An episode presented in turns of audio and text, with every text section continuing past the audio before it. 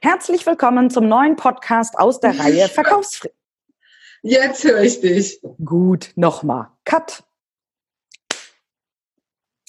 Herzlich willkommen zum neuen Podcast aus der Reihe Verkaufsfrequenz. Dein Podcast zu den Themen Verkaufen, Empathie und Mindset, damit du deine Verkaufsfrequenz optimieren kannst. Mein Name ist Nadine Krachten, die Verkaufstrainerin. Und heute darf ich mal wieder einen Interviewgast begrüßen. Und nachdem ich in der letzten Zeit ja sehr viele Männer interviewt habe, freue ich mich umso mehr, endlich mal eine Frau als Interviewgast begrüßen zu dürfen. Liebe Katrin, herzlich willkommen in meinem Podcast. Du bist Life Coach und Life Coach zu der Thematik selbstbewusst und authentisches Auftreten. Und du hilfst deinen Coaches dabei, ihr Selbstbewusstsein zu steigern, in die Umsetzung zu kommen. Du sagtest gerade, das ist so deine große Priorität, dass auch wirklich, ja, sehr profan gesagt wird, der Popo bewegt wird, damit deine Coaches dann, wenn sie mit dir zusammengearbeitet haben, das Leben führen dürfen, was sie sich schon immer gewünscht haben. Ist das so richtig? Habe ich dich richtig vorgestellt, Katrin? Genau richtig. Vielen Dank, Nadine. Dann möchte ich auch gleich mal einsteigen. Wenn du mit deinen Coaches zusammenarbeitest, gerade so zu dem Thema Selbstbewusstsein und Umsetzung, aus deiner ja sehr umfangreichen Expertise, die du ja hast, was ist dann so die größte, ich glaube, da gibt es viele, aber was ist denn so die größte Herausforderung, mit denen deine Coaches auf dich zukommen? Meist ist es ähm, die Angst vor dem wirklichen Umsetzen, ähm, auch oft die Veränderung, die dahinter steckt. Wenn sie den Weg losgehen, haben Menschen ähm, meist Angst vor Veränderungen weil diese Veränderungen ungewiss sind. Und ich ähm, helfe ihnen dabei, in diese Umsetzung zu kommen und diese Schritte auch zu gehen und zu merken, okay, das, was mir da passiert, bringt mich in Anführungsstrichen nicht um. Schönes Thema. Ich werde danach nicht sterben, wenn ich mit dir zusammenarbeite. Das ist ja schon mal eine Grundvoraussetzung. Das ist bei mir das Gleiche, auch wenn ich natürlich auch mit der Thematik Veränderungen arbeite. Nur gerade wenn du sagst, Angst vor Veränderungen. Ähm, ich habe da auch meine persönlichen Erfahrungen natürlich mit meinen Teilnehmern. Freue mich jetzt aber mal deine Sichtweise darauf zu sehen. Was meinst du? Wie entsteht die Angst? Woher kommt die?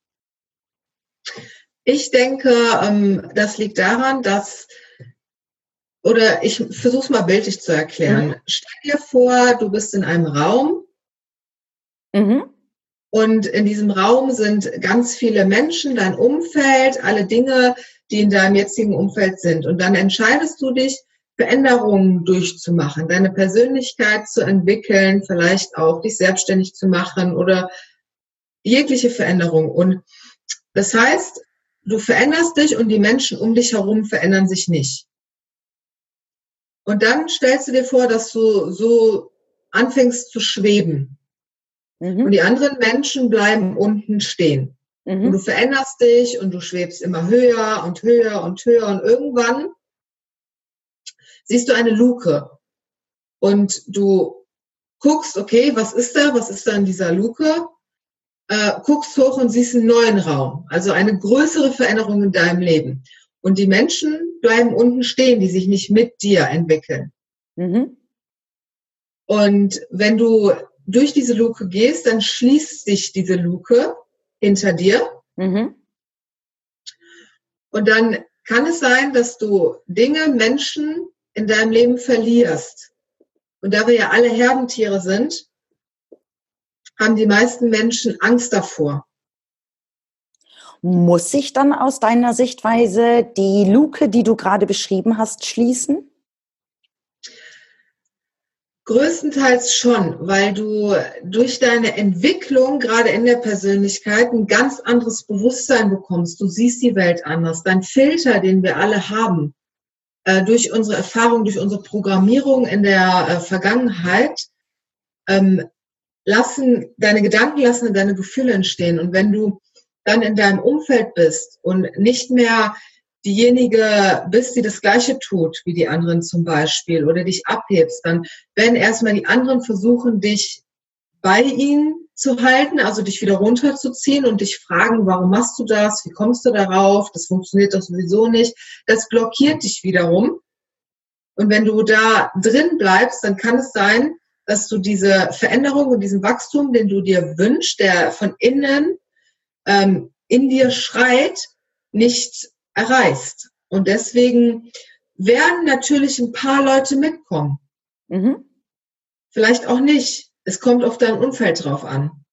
Und diese Luke wird sich schließen äh, in dem Kontext, dass du dann nicht es selber nicht mehr aushältst, mit diesen Menschen in Verbindung zu sein, weil du deren Einstellung nicht gut findest, weil du die vielleicht auch retten willst. Das kriege ich auch oft mit, dass das Umfeld dann gerettet werden will, mhm. obwohl es gar nicht, ähm, dass dieses Bewusstsein hat und gar nicht in dieser in dieser Einstellung, dass, dass sie was ändern wollen. Und dann läufst du immer gegen eine Wand und versuchst jemandem was klar zu machen und das frust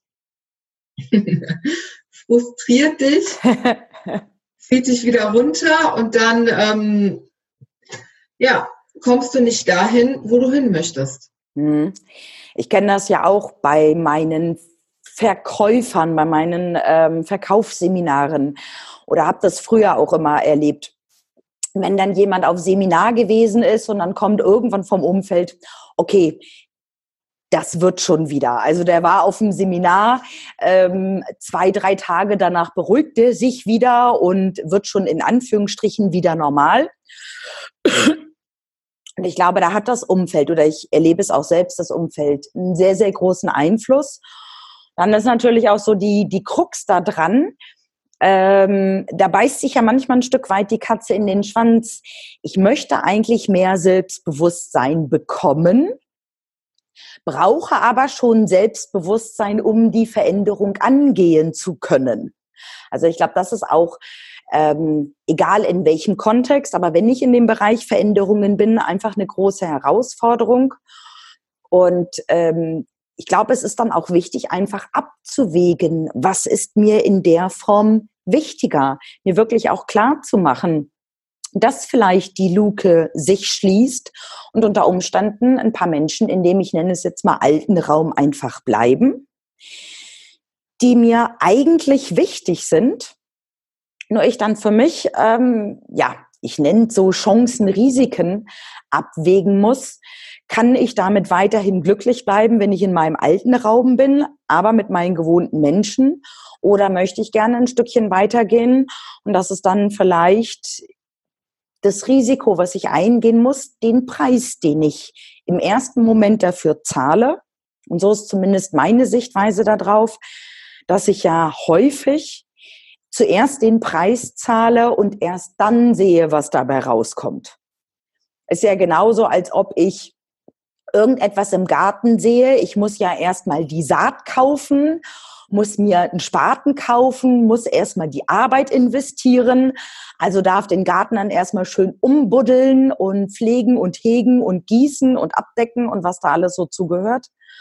Und sehe teilweise erst nach Jahren, je nachdem, was ich für ein Pflänzchen da gesät habe, das, was oben rauskommt. Gehört natürlich auch ganz viel Geduld dazu, ne? Mhm. Wie siehst du das? Wie gehst du da mit deinen Coaches um? Gerade wenn sowas kommt, hm, kann ich das, mache ich das?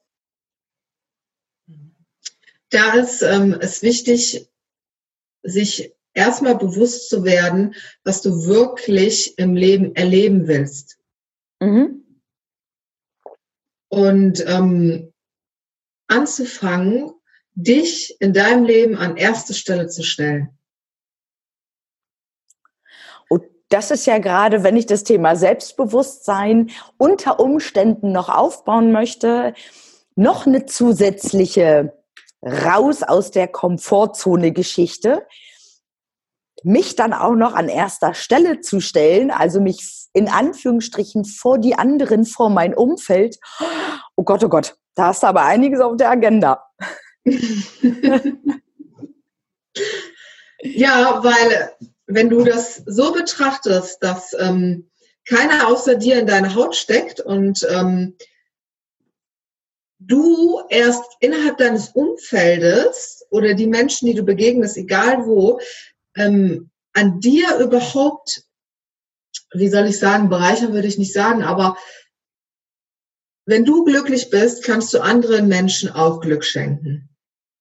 Und wie, wie wird ein Mensch glücklich? Indem ein Mensch das tut, was ihn glücklich macht. Definitiv. Da hatte ich vor kurzem ähm, eine Diskussion mit jemandem, der sagte, mein Glück ist, meine Kinder glücklich zu machen.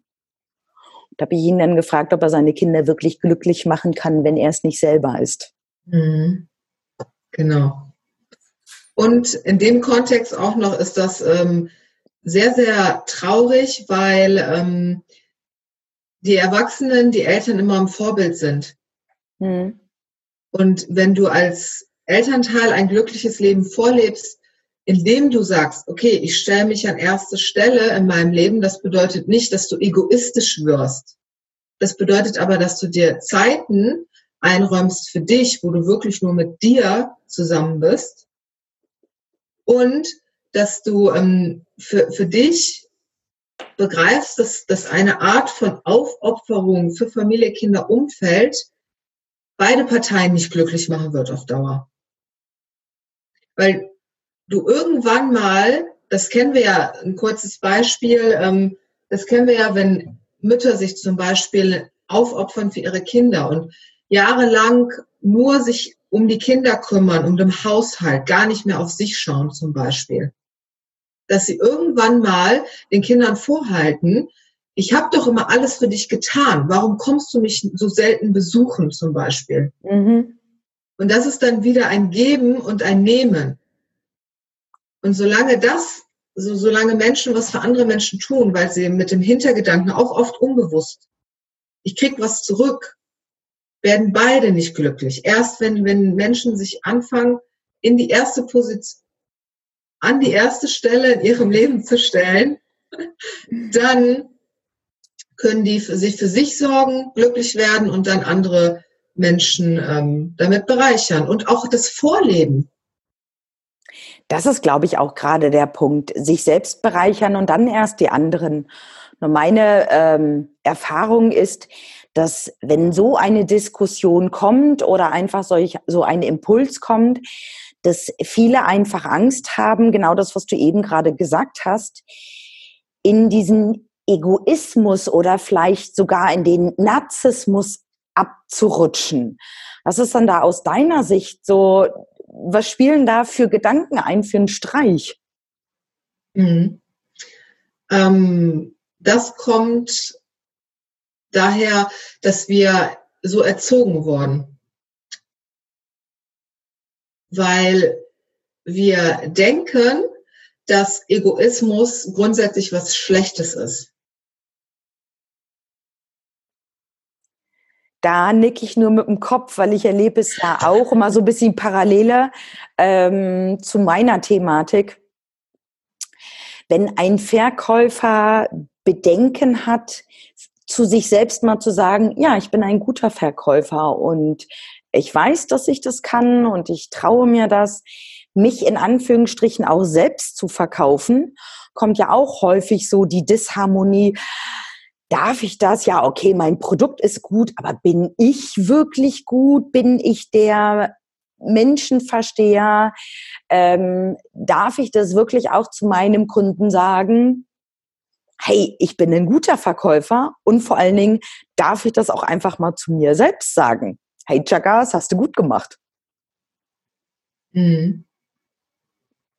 Das ja. ist ja häufig so Bedenken und Angst, die irgendwie dahinter stecken. Wie gehst du daran, wenn du solche Gedankengänge bei deinen Coaches ähm, mitbekommen hast? Ich lerne meine Coaches, dass sie die Bestätigung und die Anerkennung, die sie im Außen suchen, sich selber geben. Und mit welchen Tipps und Ideen arbeitest du da? Ähm, also wichtig sind zum Beispiel ähm, Affirmationen. Mhm. Ähm, dass du selber dir immer im, im Spiegel wirklich sagst, ich liebe dich, du bist ein Geschenk für diese Welt, dass du dir anfängst, es selber zu geben. Am Anfang fühlt sich das immer noch merkwürdig an. Weil du dann denkst, wie, das stimmt doch gar nicht. Aber umso öfter du das machst, umso mehr ähm, Routine, Routine du da reinbekommst, umso schneller ähm, merkst du, dass, das, dass du das von außen nicht mehr brauchst. Also du fängst an, dich selber von innen zu stärken oder du ähm, klopfst dir zum Beispiel auf die Schulter, nachdem du Dinge nicht nur gut getan hast, nachdem du Dinge umgesetzt hast, egal welches Resultat daraus entstanden ist. Mhm.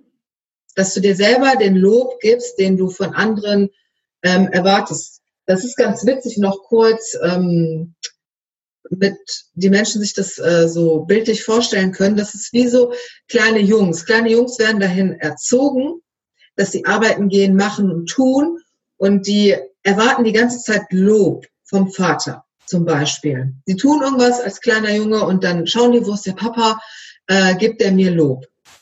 Und dann rennen die irgendwann mal im Alter in die Firmen und tun und machen und warten darauf, bis der Chef ihnen Lob gibt. Also wir werden nicht dazu erzogen, dass wir uns das selber geben. Da gibt es auch, ähm, ich überlege gerade, welche Kultur das ist. Da komme ich gerade aber nicht drauf. Ähm, das ist, glaube ich, eine sehr europäische Kultur, dieses Lob von jemand anders bekommen, weil ich weiß, dass es in anderen Kulturen auch gang und gäbe ist, Kinder nicht zu loben. Vielleicht sagt der eine oder andere, der das jetzt hört oder sieht, oh Gott, du kannst doch dein Kind nicht nicht loben. Also wenn es irgendwas Tolles gemacht hat, irgendwas ähm, erreicht hat, das erste Mal vielleicht die ersten zwei, drei Schritte gelaufen ist, dann musst du doch sagen, oh, das hast du schön gemacht. Das ist natürlich auch eine tolle Anerkennung. Also wir alle lieben auch Lob von außen, keine Frage. Nur ich glaube, es ist auch hilfreich, in der Erziehung auch dieses Eigenlob mit aufzubauen und das auch einfach mit zu kultivieren. Ähm, weil, also das ist so meine Sicht der Dinge. Das eine gut ist und das andere gut ist. Und wenn ich eine gesunde Mischung daraus habe und nicht nur auf das eine ganz viel Wert lege, aber im Endeffekt auch nicht zu irgendjemandem von außen sage, ist mir doch egal, was du über mich denkst, weil das hat dann ja auch schon wieder einen anderen Charakter. Ich glaube, dann habe ich eine gute Mischung und bin auch auf einem guten Weg, in den Bereich Selbstbewusstsein hineinzugehen und das aus- und aufzuarbeiten. Ja. Weil das ist ja auch so immer halt mit dieser Sache nach außen. Ich kenne das ja auch immer schön, auf die eigene Schulter klopfen, weil es halt einfach auch gut tut, ähm, ja, sich selbst Anerkennung zu geben und ähm, das, was du gerade noch gesagt hattest, möchte ich auch gerne nochmal aufgreifen, weil ich das sehr spannend finde. Du hattest ja eben gerade auch gesagt, sich schon zu loben, wenn ich in die Umsetzung gegangen bin, egal welches Resultat daraus. Ich glaube, da sind wir auch in einer Kultur, die nicht ganz so offen mit Fehlern umgeht. Wo ja, wenn ich dann vielleicht scheiter oder es im ersten Moment nicht so hinbekomme, ja, gerade wir im Erwachsenenalter tendenziell eher verurteilt werden als, und da wünsche ich mir dann manchmal die Sichtweise eher, die wir auf Kinder haben, wenn ich die ersten zwei Schritte gehe, ähm, dass ich dann unter Umständen doch Applaus bekomme oder mir auch selbst Applaus gebe und nicht, je älter wir werden, desto kritischer werden wir, äh, haben wir nicht geschafft, statt einfach mal zu sagen, cool, wir haben es versucht. Ja, ich äh, setze sogar noch einen drauf. Ich sage, dass auch wenn in Anführungsstrichen Misserfolge entstehen, du dich dafür trotzdem loben sollst. Das ist das, das ist das Hauptproblem unserer Gesellschaft und deswegen kommen viele Menschen nicht in die Umsetzung, weil ähm, die Angst vor Misserfolg größer ist, als es zu machen. Das ist der Punkt. Und das Zweite, gerade mit diesem Wort Misserfolg, was ist überhaupt Misserfolg? Ja, genau. Das ist alles eine Interpretationssache. Mhm. Wie interpretiere ich meine Ergebnisse? Ist es zum Beispiel jetzt zum Thema Verkauf?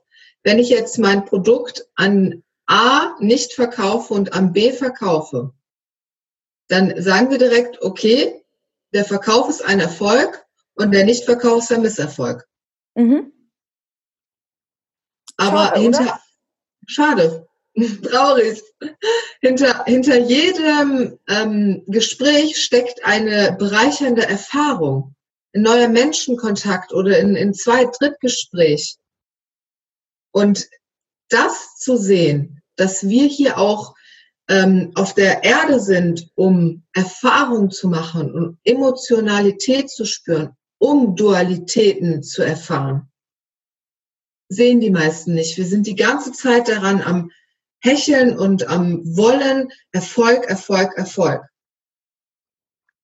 Erfolg ja. jetzt definiert auf ähm, positive Dinge, vielleicht auch Geld, ähm, richtigen Partner finden, was auch immer. Und wenn das nicht passiert, fühlen wir uns schlecht. Aber wir entscheiden, wie wir uns fühlen und nicht von außen das Ereignis, das passiert ist.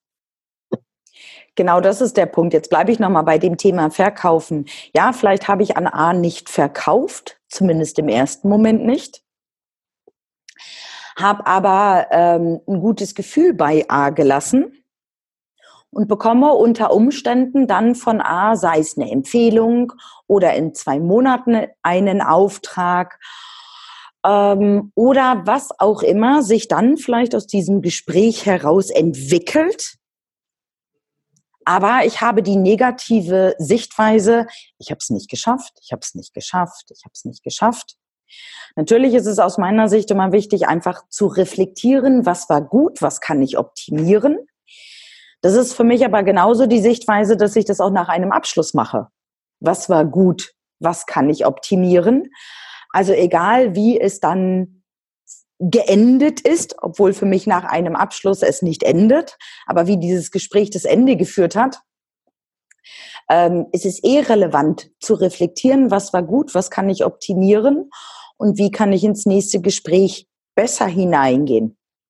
Unabhängig vom Erfolg, erster, vom, vom Prio-Definition des Erfolges. Ich habe tatsächlich einen Abschluss gemacht. Ja.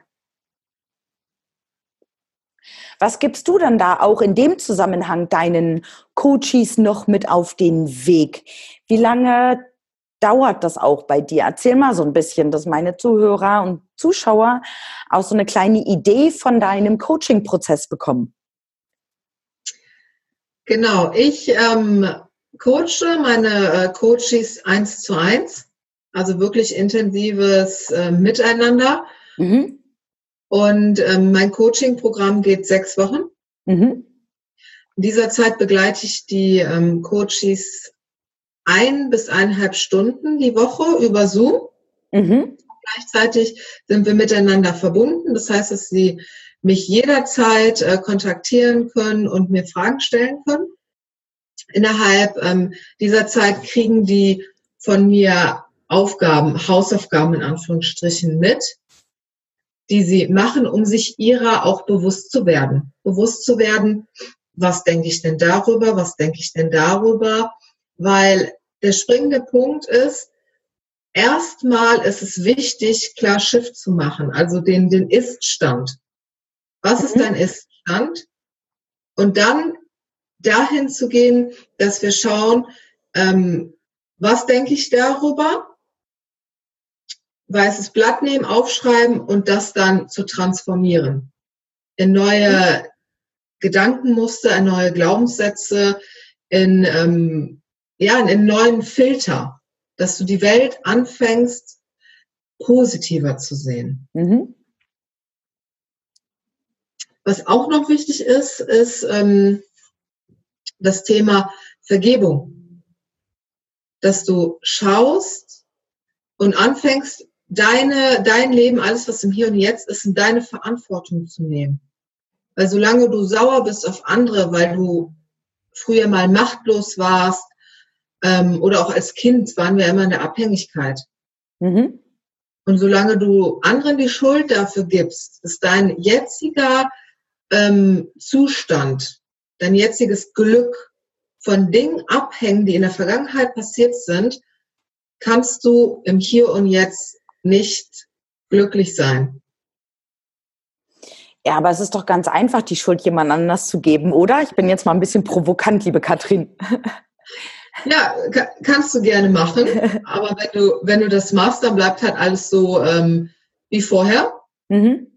Und äh, du kannst nicht wachsen.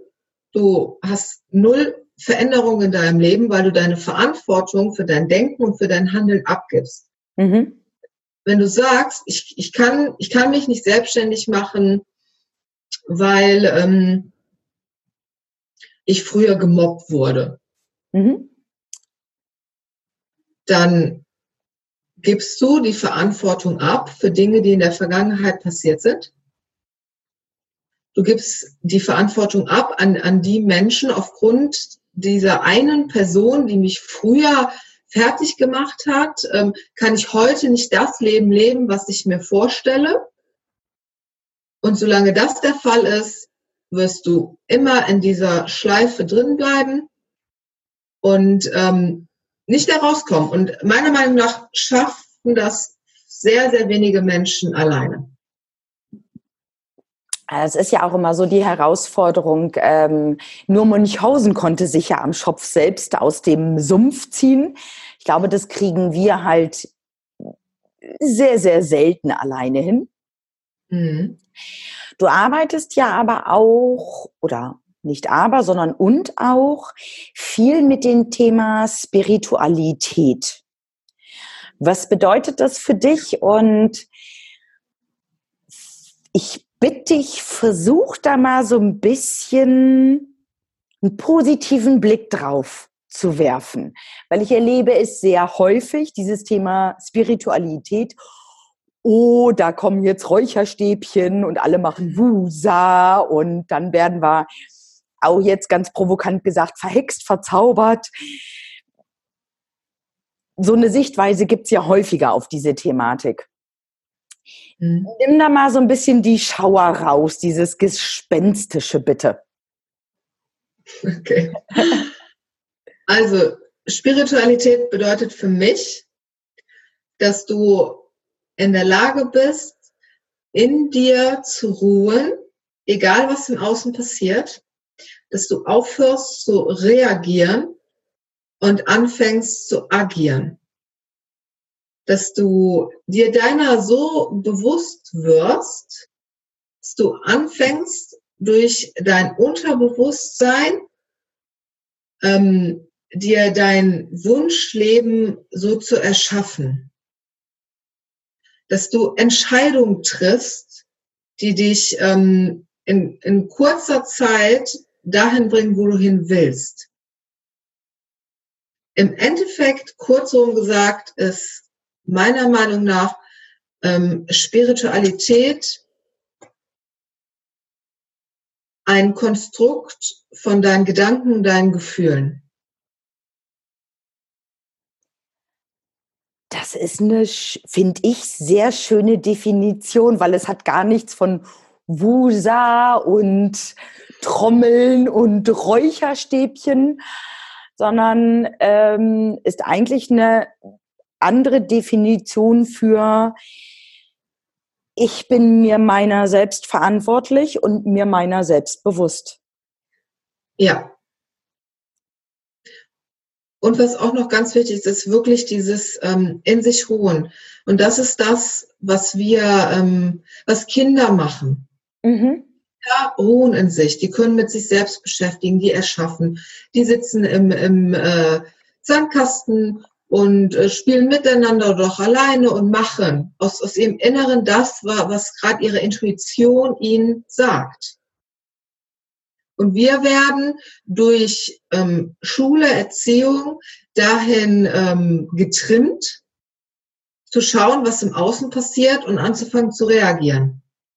Und das hat mhm. in der, in, in den, bei den Menschen sehr viele Ängste erzeugt. Also die Menschen sind durch, durch diese Erziehung in den Kopf gegangen und fangen an, rational abzuwägen, was denn jetzt besser passt oder wo ich einen besseren Nutzen, mehr Gewinn von habe und entscheiden sich dafür, anstatt auf das eigene Herz zu hören. Und ich bringe meine Coaches dahin, wieder Selbstvertrauen aufzubauen und auf die eigene Intuition zu hören, auch wenn es sich gerade im Außen verlockend anhört. Ich nenne das immer gerne, das sind Tests. Wenn du weißt, was du willst, dann kannst du diesen Tests widerstehen, weil du dann anfängst, langfristig zu denken. Mhm. Und gibt es da so, ein, so eine Schnellhilfe für den Test? Ähm, nein, ich, ich meine damit, dass Test vom Leben kommt. Also das heißt, du mhm. hast. Äh, wie meinst du das? Ähm, also vielleicht so als Tipp von dir, so eine, ohne da wirklich ins Coaching tief hineinzusteigen, ein Tipp, wenn ich so einen Test vom Leben bekomme, okay. was ich vielleicht so als erste Hilfe, als Schnellhilfe mal eben schnell machen kann, um nicht sofort dem Test zu widerstehen, sondern mich ein bisschen berappeln kann. Mhm.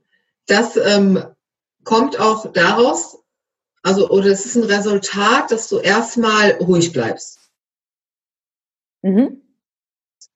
Und anfängst, auf dein Herz zu hören und zu sagen, okay, dich auch immer zu hinterfragen, will ich das wirklich? Wir können ja mal ein Beispiel machen. Zum Beispiel, du bist auf dem Weg, ähm, dich selbstständig zu machen mit deiner Botschaft. Und dann kommt von irgendwoher ein mega gutes Jobangebot, wo du richtig viel Geld verdienst, geile Arbeitszeiten hast, alles ist mega geil. Und da natürlich die Versuchung groß ist, wieder so ein bisschen in die Komfortzone zu gehen, in die Sicherheit zu gehen, ähm, abzuwägen, okay, tue ich das jetzt oder bleibe ich mir treu in meinem Weg? Und der beste Test oder das beste Gefühl ähm, gibt dir die Angst. Wenn du Angst hast, was zu tun, wenn du Zweifel hast, immer dann machen. Immer genau dann das machen und was sich für dich bequem und sicher anfühlt, nicht machen. Da ist jetzt aber ein großes Fass aufgemacht. Ne? Überall, wo ich Schiss vorhabe, das soll ich tun. Mhm. Und überall, was bequem ist, soll ich nicht tun. Ähm, ich möchte aber noch einen zusätzlichen Punkt mit zu aufnehmen, weil ich finde, dieses Beispiel, was du eben gerade gesagt hast, mit diesem super attraktiven Angebot, das ist ja die eine Möglichkeit, der ich dann widerstehe. Eine zweite Möglichkeit ist ähm, allerdings auch, und vielleicht schließt sich da auch so ein bisschen der Kreis zu dem Thema, wo wir mit gestartet sind. Wenn irgendjemand von außen kommt, und vielleicht ist das noch nicht mal im Freundeskreis, sondern jemand, den du sehr schätzt, zu dem du vielleicht aufblickst, in welcher Form auch immer, der dann sagt, Mädchen, lass das. Das wird nie etwas. Das schaffst du nicht, das geht gar nicht, das funktioniert nicht, das kann so nicht sein. Und du dann natürlich auch nochmal sehr stark in die äh, verständlicherweise Überprüfung hineingehst. Hey, so jemand hat mir gesagt, vergiss es lass es, das schaffst mhm. du nicht, dann finde ich, ist das aus meiner Sicht das Wort Test zu klein dafür. Ich glaube, das ist dann schon wirklich äh, nochmal eine, so erlebe ich das häufig, eine komplette Überprüfung meiner gesamten Gedanken und ich finde das dann auch völlig legitim, dass dann Selbstzweifel im ersten Moment kommen können, dass Angst kommen kann, weil ich in etwas Ungewisses hineingehe. Nur ich finde mal, das ist meine Perspektive darauf. Es gibt zwei Arten von Angst. Die eine ist für mich die lähmende Angst dass ich also mehr oder weniger angebunden am Stuhl sitze und ähm, klappernd, so wie ich zum Beispiel in einer Achterbahn sitzen würde. Also da habe ich tatsächlich Angst. Da sitze ich, halte mich fest, verkrampfe mich und bin auch zu keiner normalen Gedankenfassung in der Lage. Ich sitze da also nur völligst verkrampft das ist für mich die eine Form von Angst, weil ich da auch nicht reagieren kann. Für mich zum Beispiel die andere Form in Anführungsstrichen von Angst ist, wenn ich auf mein Motorrad steige, weil ich noch nicht so lange Motorrad fahre. Dann ist immer ein bisschen Angst mit dabei. Für mich aber die Angst, die mich aufmerksam werden lässt. Also Angst in der Form, dass ich einfach Respekt noch vor meinem Moped habe, vor der Geschwindigkeit und auch vor dem nicht gesehen werden. Mhm. Und diese, die nenne ich jetzt mal für mich positive Angst, mich einfach wach hält und mich aufmerksam äh, machen lässt, dass ich also vielleicht im Vergleich zum Auto, wo ich nicht ganz so aufmerksam bin, gebe ich ehrlich zu, lieber einmal mehr in irgendeine Straße hineingucke, ob da ein Auto kommt, ähm, einmal mehr gucke, wo fahre ich lang, wie fahre ich, bin ich auch wirklich richtig und sicher angezogen, passt das alles? Und ich glaube, das ist wichtig, dass ich da in die eine Angst durchaus gehen darf, weil die mich wach hält und aufmerksam hält und die andere Angst mich lähmt. Okay, da, da nehme ich dir direkt mal den Segel unterm Wind, unterm Wind, sagt man das so? Aus Egal. Mhm es, es, gibt keinen Unterschied, meiner Meinung nach. Mhm. Gerade die lähmende Angst, die du hast, ähm, geh da durch. Und das ist ein sehr gutes Beispiel, was du ähm, gegeben hast, weil ich kann ja auch sagen, ähm, was der Unterschied ist. Mhm, gerne. Der Unterschied ist, wenn du auf einem auf einer Achterbahn sitzt dann gibst du die Kontrolle ab. Du gibst die Kontrolle ab für das, was passiert. Du kannst nichts tun auf dieser Fahrt. Wenn du auf deinem Motorrad sitzt, dann hast du das Gefährt, also das Motorrad, mhm. unter Kontrolle. Und du hast dein Leben unter Kontrolle. Das heißt, umso aufmerksamer du bist, umso kontrollierter und umso vorsichtiger fährst du, umso mhm. besser fährst du. Und genau das ist auch ein großer Bestandteil äh, in meinem Coaching, dass du in dieses Selbstvertrauen kommst, dass du loslässt, dass du ähm, weißt, dass das Leben immer für dich ist und dass du ins Vertrauen kommst und genau durch diese Ängste gehst, die dich lähmen, um danach, dann kommen wir wieder auf den Anfang, um danach zu sehen, okay, ich lebe ja trotzdem noch. Das stimmt. Also nach der Achterbahn gefühlt ist mein Herz in der Hose. Bisher bin ich aber immer gut rausgekommen. Also ich lebe ja noch, mich gibt's ja noch. hm. ähm, aber tatsächlich, da gebe ich dir recht, wenn ich dann aussteige, das ist schon ein cooles Gefühl danach. Also ist ja. wirklich dann durchlebt, durchstanden zu haben und ähm, ich kann mich noch ans letzte Mal erinnern. Also ich gebe zu, in die Achterbahn gehe ich nicht so häufig. Äh, aber ich kann mich noch ans letzte Mal erinnern, dass ich dann davor stand und gedacht habe, das, das war jetzt nicht echt, du, du bist mit diesem Ding nicht gefahren. Also das kann gar nicht möglich sein. Aber tatsächlich, ich bin gefahren und es ist dann natürlich auch ein geniales Gefühl, Natürlich ist es jetzt, wenn ich mal wieder aufs wahre Leben zurückkomme, ähm, klar, Achterbahnfahren ist auch wahres Leben. Mhm. Nur da habe ich ja die große Herausforderung, vielleicht auch den großen Lerneffekt, ich kann nicht zwischenzeitlich aussteigen. Wenn ich es in einem Veränderungsprozess erlebe und plötzlich in diese lähmende Angst komme, weil die ja durchaus auch mal möglich ist, kann ich ja immer wieder sagen, ha, Angestellte Verhältnis, Job ist toll.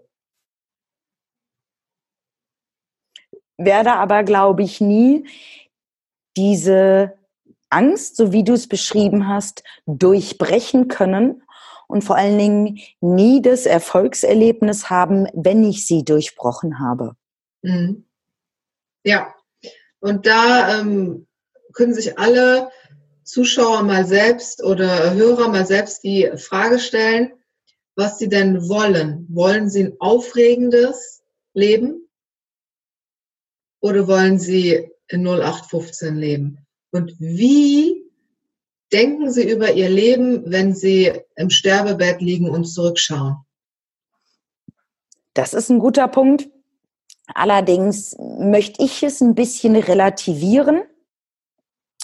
Ähm, ich kenne auch sehr viele Menschen, die ein, und ich formuliere es nicht als 0815, das ist für mich noch ein anderes Leben. Für mich gibt es so, ich sag mal, drei grobe Cluster. Das eine ist das Aufregende. Möchte ich das? Das zweite ist für mich, und das meine ich jetzt wertschätzend, sehr wertschätzend, das Solide. Ich mag einfach keine Aufregung. Ich mag einfach und ich bin damit extrem zufrieden. Und das ist für mich die, die Kernbotschaft. Ich bin extrem zufrieden mit der Solidität, die ich habe. Und weiß auch ganz genau, wenn ich auf dem Sterbebett liege, dass ich sage, oh, war das schön, es war alles ruhig. Es war alles ruhig, es war alles entspannt.